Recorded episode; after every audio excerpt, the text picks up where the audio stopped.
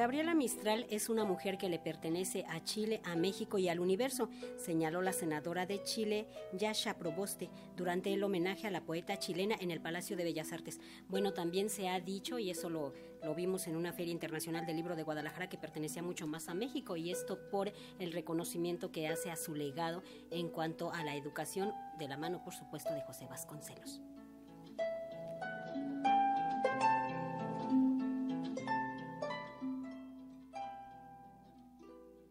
Como parte del conjunto de las actividades para conmemorar los 100 años de la llegada a México de la escritora chilena Gabriela Mistral, Premio Nobel de Literatura en 1945, se llevó a cabo en la Sala Manuel M. Ponce del Palacio de Bellas Artes un homenaje para recordar la palabra, la prosa, el verso, el legado de la poeta que quedó marcada por los paisajes y la gente de México, un lugar que fuera también su patria. La senadora de Chile, Yasna Proboste, señaló que la celebración a Gabriela Mistral se ha dado en un momento crucial para fortalecer los lazos entre ambos países y para consolidar la educación en niñas y niños. Así lo señaló.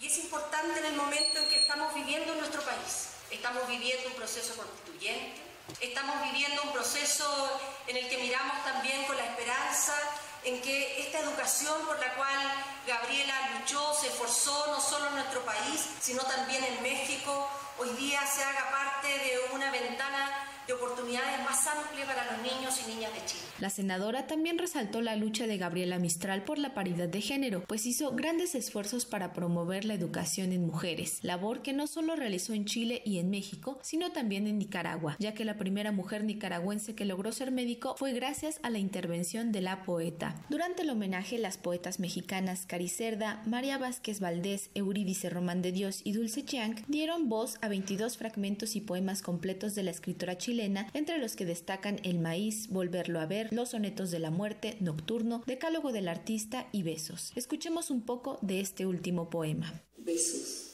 Hay besos que pronuncian por sí solos la sentencia de amor condenatoria. Hay besos que se dan con la mirada. Hay besos que se dan con la memoria. Hay besos silenciosos, besos nobles, besos enigmáticos, sinceros, hay besos que se dan solo las almas, hay besos por prohibidos, verdaderos. Hay besos que calcinan y que hieren, hay besos que arrebatan los sentidos, hay besos misteriosos que han dejado mil sueños errantes y perdidos. Las poetas mexicanas destacaron a Gabriela Mistral como una mujer excepcional, una gran maestra de tiempo completo y una gran poeta que supo entender que la belleza y la educación no estaban divorciadas. Así lo señaló Eurídice Román de Dios. Una de sus acciones y de su preocupación más importante era andar en los pueblos, en los lugares más recónditos, para que las niñas, que era una de sus grandes preocupaciones, pudieran tener educación. Para ella, la educación era fundamental y si algo fue, fue una gran maestra de tiempo completo y una gran poeta que supo invitar a la población a entender que la belleza y la educación no estaban divorciadas, sino que son lo mismo. Y ella a través de la poesía supo filtrar perfectamente la esencia de la palabra para conectarla con la esencia de la educación. Para Radio Educación, Pani Gutiérrez.